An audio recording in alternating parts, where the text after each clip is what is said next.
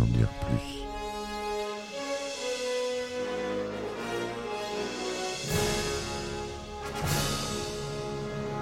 Eh ben attendez, on est en France. Allez, cul sec.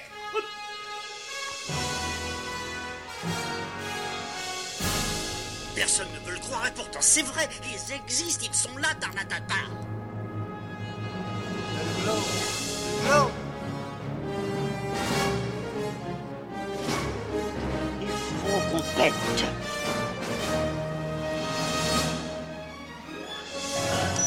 Voyons, circuit branché, convecteur temporel temporisé. Bonjour, bienvenue sur Histoire d'en dire plus. Aujourd'hui, on continue avec John Carpenter sur euh, sa carrière de cinématographe. C'est parti mon kiki pour la suite. Allez, on y va. Alors, euh, on en était euh, dans les années 80. Et en 1986, Carpenter met en scène un film d'aventure qui se veut un hommage au cinéma d'arts martiaux de Hong Kong, et plus particulièrement au film Tzu de Tsui Hark, Les aventures de Jack Burton dans les griffes du mandarin, ce sera le titre du film. Kurt Russell campe une nouvelle fois le rôle principal, celui d'un camionneur qui aide l'un de ses amis dont la fiancée a été enlevée par un puissant mage dans le Chinatown de San Francisco. Détournant les codes du film d'action, Carpenter dépeint son héros, Jack Burton, comme un crétin ballot et maladroit, en décalage total avec le portrait habituel du héros d'Hollywood viril et intelligent. La production de Jack Burton est financée par la 20th Century Fox, mais le mélange des genres et le second degré du long métrage sont mal perçus par le public. Malgré une nomination au Saturn Award de la meilleure musique, Jack Burton est un échec critique et commercial qui coûte à Carpenter sa crédibilité au sein des studios. À l'instar de The Thing, le film obtiendra néanmoins un important succès lors de sa sortie en vidéo. Il est devenu culte depuis. Si vous ne l'avez pas vu, Jack Burton, j'ai fait un podcast dessus, je vous conseille de l'écouter. Regardez-le avant et après écoutez-le, vous allez voir. Ensuite, il fait un retour dans, au film indépendant. Après ce nouveau revers, les studios d'Hollywood tournent le dos à, à Carpenter, qui n'a d'autre choix que de revenir au cinéma indépendant. En 1987, il signe un contrat de 4 longs métrages avec les studios Live Films, lesquels lui garantissent une totale liberté artistique pour chacun d'eux. La même année apparaît sur les écrans Prince des Ténèbres, un de mes préférés, un film d'horreur où le cinéaste retrouve Donald Pleasance, qui interprète ici l'un des rôles principaux. Comme c'était le cas pour ses premiers longs métrages, Carpenter compose la bande originale et écrit le scénario. Ce dernier sous le pseudonyme de Martin Quatermass, emprunté pour, cette fois au personnage de fiction Bernard Quatermass, créé par Nigel Neal. Produit pour la somme de 3 millions de dollars, Carpenter n'ayant pas tourné avec si peu depuis New York 97,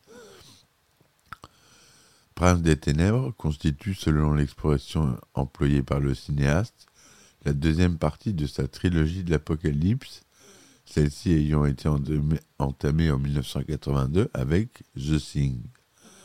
La critique se montre plus tard à nouveau défavorable. Le film obtient tout de même un succès modéré en salle. Un an plus tard, il remporte le prix de la critique au Festival d'Avoriaz. Toujours en 88, Carpenter revient à la science-fiction avec Invasion Los Angeles, un film dont le scénario de Frank Armitage, alias John Carpenter, le cinéaste ayant emprunté ce pseudonyme à un personnage du romancier H.P. Lovecraft, s'inspire de la nouvelle Les Fascinateurs, Eight O'Clock in the Morning, de Ray Faraday Nelson, pour la première fois de sa carrière, le cinéaste tient un propos, ostensiblement politique, Invasion de Los Angeles étant une critique acerbe de l'Amérique réganienne. Les élites, principalement des classes sociales aisées, les présentateurs de télévision, les membres du gouvernement et les représentants des forces de l'ordre. Ils sont représentés au sens propre comme des extraterrestres qui asservissent la population via les médias et la publicité, ces derniers diffusant en fait des messages subliminaux tels que obéissez, regardez la télévision ou consommez. Malgré des résultats honnêtes au box-office, Invasion Los Angeles est une nouvelle fois mal accueilli par la presse, mais il décroche tout de même deux nominations aux Saturn Awards dans les catégories meilleur film de science-fiction et meilleure musique. Années 90 et déclin commercial. À la suite de ces deux tournages successifs, John Carpenter rompt d'un commun accord le contrat le liant à live film. Sa carrière, sa carrière semble au point mort, n'ayant plus de projet pour euh, réaliser des films à petit budget, il finit par accepter une proposition de l'acteur Chevy Chase au début des années 90. Ce dernier souhaite en effet relancer sa carrière en tenant le rôle principal dans un film d'action, le script racontant les péripéties d'un homme d'affaires devenu invisible par accident. Financé par une major d'Hollywood et par Chevy Chase lui-même, le film est entièrement dévolu à l'acteur, et Carpenter n'a donc pas la main mise sur la réalisation. Initialement, c'est d'ailleurs Ivan Reitman, le réalisateur de Ghostbusters, qui était pressenti pour tourner le long métrage. Après avoir vu Starman, Chase avait toutefois insisté pour engager Carpenter. Sorti début 1992, Les aventures d'un homme invisible est un flop critique et financier Carpenter n'a pas écrit le scénario et n'a pas composé la musique, mais pour la première fois de sa carrière, il a utilisé les effets spéciaux numériques. L'année suivante, Carpenter revient au petit écran avec Petit cauchemar avant la nuit, un téléfilm composé de trois sketchs, dont deux qu'il réalise lui-même. Il s'agit au départ d'un pilote de série qui désirait produire avec la chaîne câblée Showtimes, mais le projet fut finalement abandonné. John Carpenter y joue le rôle d'un médecin légiste étrange, apparaissant au début et à la fin du téléfilm pour présenter les histoires, un peu à la manière du gardien des contes de la crypte. Célèbre série. En 1994, Carpenter retrouve le cinéma indépendant avec L'antre de la folie, un film d'horreur fantastique dont le scénario de Michael De Luca s'inspire de l'univers de H.P. Lovecraft, dans une moindre mesure de celui de Stephen King. De Luca avait proposé son script à un réalisateur dès 1988, mais celui-ci l'avait refusé car il l'estimait trop complexe à adapter à l'écran. La persévérance du scénariste et quelques années de réflexion se sont accordées à Carpenter l'ont finalement convaincu de mettre en scène le film. Dernier volet de la trilogie de l'Apocalypse, L'antre de la folie est un film très personnel dans la filmographie de Carpenter. Celui-ci livrant un véritable hommage aux écrits de Lovecraft, dont il est un grand admirateur, comme moi. Le cinéaste reprend le rôle de compositeur alors qu'il collabore pour la deuxième fois avec l'acteur Sam Neill, lequel interpréterait l'un des rôles titres dans l'aventure d'un homme invisible. Aux États-Unis, le film n'est ni un succès critique ni un succès public. Il décroche toutefois deux nominations au Saturn Award dans la catégorie meilleur film et meilleur maquillage, tandis que John Carpenter remporte le prix de la critique au Fanta Porto, le festival du film fantastique de Porto, Portugal, où le film est également en liste pour le prix du meilleur long métrage. Comme The Thing ou Jack Burton, L'antre de la folie s'érigera au fil des années au rang de film culte. Il permet à Carpenter d'obtenir de nouveau l'appui des studios pour ses futures réalisations.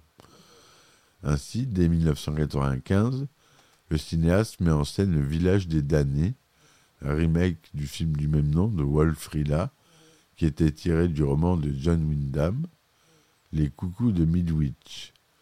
Le projet est financé par Universal, une major avec laquelle Carpenter n'avait pas collaboré depuis The Thing en 82, Malgré un important budget de production et de distribution composé d'acteurs qui ont déjà fait leurs preuves, le film est un échec en salle. Les critiques sont défavorables, le film recevant par ailleurs une nomination au prix du plus mauvais remake de la cérémonie des Razzie Awards. L'année 96 marque le retour sur les écrans du personnage de Snake Plissken dans Los Angeles 2013. Dès 85, Carpenter avait commandé une première version du script, mais il l'avait rejeté en raison de son traitement trop kitsch. L'intérêt pour la réalisation d'une suite est ravivé par les émeutes et les tremblements de terre qui ont frappé Los Angeles entre 92 et 94. En insistant pour reprendre le rôle de Plisken, qui est l'un de ses personnages favoris, Kurt Russell a aussi grandement contribué à la réalisation du projet. En plus de réendosser le rôle, l'acteur officie en tant que producteur, alors qu'il coécrit ses scénarios avec Carpenter et Debra Hill. Financé par la société Paramount Pictures pour une somme colossale, près de 50 millions de dollars, Los Angeles 2013 est boudé par la critique qui lui reproche de ne pas suffisamment se démarquer de New York 97. C'est vrai que le film est assez proche, hein, c'est deux films qui sont assez proches, ou simplement d'en être qu'un remake déguisé. Le film enregistre en outre de médiocres résultats au box-office. En 98, Carpenter se voit proposer un autre projet, Vampire, dont le scénario est inspiré du roman Vampire de John Stickley. Voyant l'opportunité d'en faire un western moderne plutôt qu'un film de vampire traditionnel à l'ambiance gothique, le cinéaste décide de prendre en main la réalisation. Il signe aussi la bande originale et engage James Wood dans le rôle de Jack Crow, un, mercenaire menacé par le Vatican pour exterminer les nids de vampires. Vampire sort en salle en fin d'année et démarre en trombe au box-office.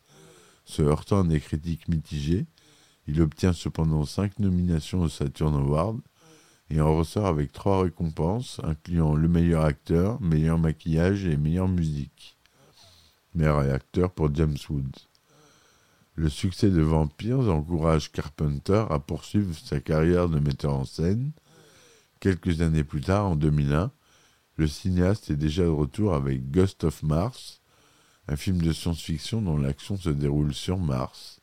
Carpenter, qui n'avait pas situé l'action du film ailleurs que sur Terre depuis Dark Star en 1974, compose la bande originale et participe à l'écriture du scénario. Sorti aux États-Unis durant l'été 2001, Ghost of Mars partage fortement la critique et les spectateurs. De surcroît, c'est un échec commercial. Épuisé par le tournage et déçu par le score de son film au box-office, Carpenter déclare qu'il compte quitter Hollywood pour de bon. Après la sortie de Ghost of Mars, le réalisateur s'accorde donc une longue pause, ne repassant derrière la caméra qu'en 2005 pour filmer un épisode de la première saison de la série Les Maîtres de l'horreur, intitulé La fin absolue du monde, Cigarette Burns, présentant des similitudes scénaristiques avec l'antre de la folie, cet épisode est considéré comme l'un des plus réussis de la série. L'année d'après, il renouvelle l'expérience dans le cadre de la deuxième saison en réalisant l'épisode Piégé à l'intérieur, Pro Life, qui est beaucoup moins bien accueilli. John Carpenter ne revient au grand écran que plusieurs années après, en 2010, soit presque dix ans après la sortie de son dernier long métrage, son nouveau, film, The Ward, est une production indépendante dont le casting est exclusivement féminin, comprenant entre autres Amber Heard. À cette occasion, Carpenter revient à un genre qu'il affectionne particulièrement, l'horreur. The Ward est présenté dans le cadre du Festival international du film de Toronto, mais il n'est diffusé en salle qu'à partir de 2011. Il faut attendre le mois de juillet pour qu'il soit distribué aux États-Unis, alors que certains pays, dont la France, ne sont limités qu'à une sortie en DVD. Même si le retour de Carpenter était attendu de longue date, le film n'est pas bien accueilli par la critique qui juge The Ward comme étant décevant et loin des classiques du cinéma. Voilà pour euh, terminer euh, la carrière euh, de notre cher ami, qui s'est lancé ensuite dans la musique. Voilà, actuellement, il fait plutôt de la musique. Et voilà. Donc, euh, j'espère que cet épisode vous aura plu. C'était la fin de la partie sur John Carpenters. Je vous invite à revoir sa filmographie qui est, qui est idéale pour un fan de films d'horreur.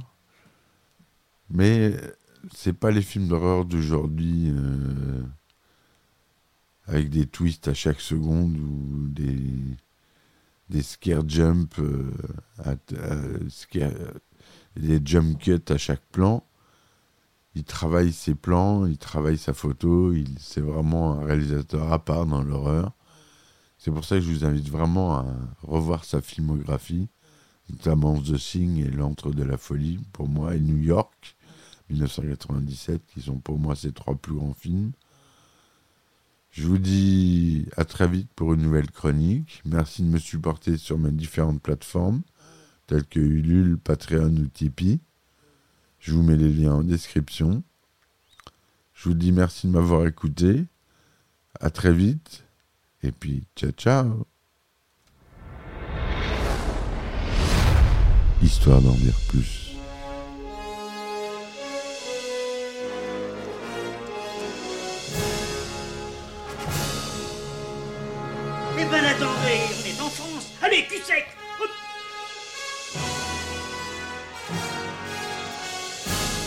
Personne ne veut le croire et pourtant c'est vrai, ils existent, ils sont là data.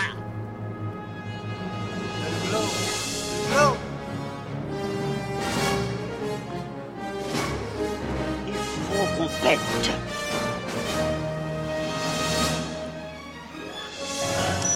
Voyons, le circuit branché, convecteur temporel temporisé,